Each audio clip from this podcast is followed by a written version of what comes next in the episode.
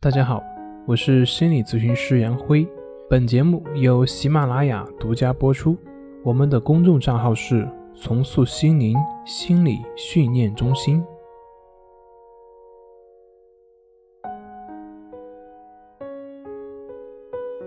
今天要分享的作品是：这个方法除了能戒酒，还能够调理抑郁。在前段时间，我看到一本书，上面介绍了全球最有名的对抗酒瘾的组织，也就是 AA 戒酒协会。他们的戒酒十二步法则里面，第一条就是：我们对待酒精无能为力。这句话和我们平常人戒酒的想法是相反的。在我们的生活中，我们总是会觉得那些酒瘾很重的人是没有自制力，是那种比较喜欢放纵的。但是对于这条戒酒的法则，一般人可能会认为，那这会不会给那些酒瘾很重的人找借口呢？那既然我无能为力了，也就是说我可以心安理得的去喝酒了？当然不是，这后面也会有相关的说明。其实呢，这句话只是说出了一个事实。当一个人不再认为可以依靠自己的意志力就能够戒除酒瘾的时候，当一个人承认自己面对酒瘾自己的意志力起不了作用的时候，事情就会发生转变。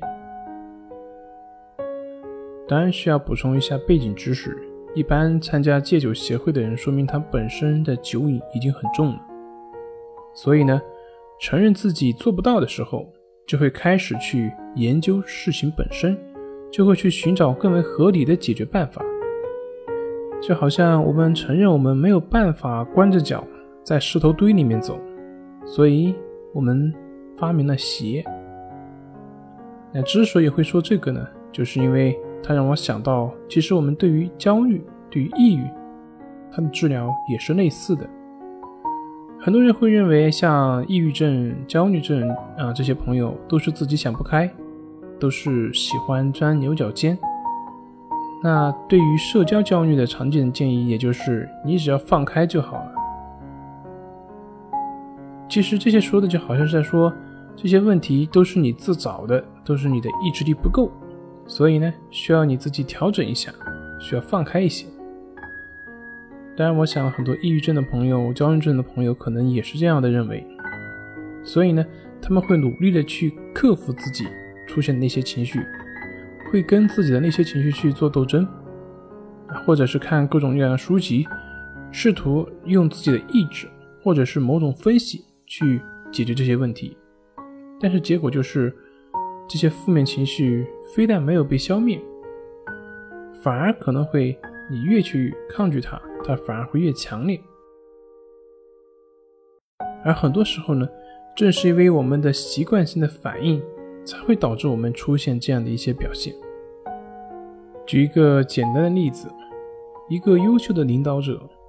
他并不是因为具有某种神奇的力量而成为一个非常好的领导，而是因为他知道自己的能力不足，所以才会愿意去启用别人，让别人去帮助他。然后呢，一起成长，一起发展。面对我们的那些负面情绪，我们首先要明白的就是，并不是我们不够努力，而是我们的确没有办法去依靠自己的分析或者是某种意志力去消除这些情绪。那么这个时候，你才会去接纳这个情绪，或者说才会去真正去了解这个情绪。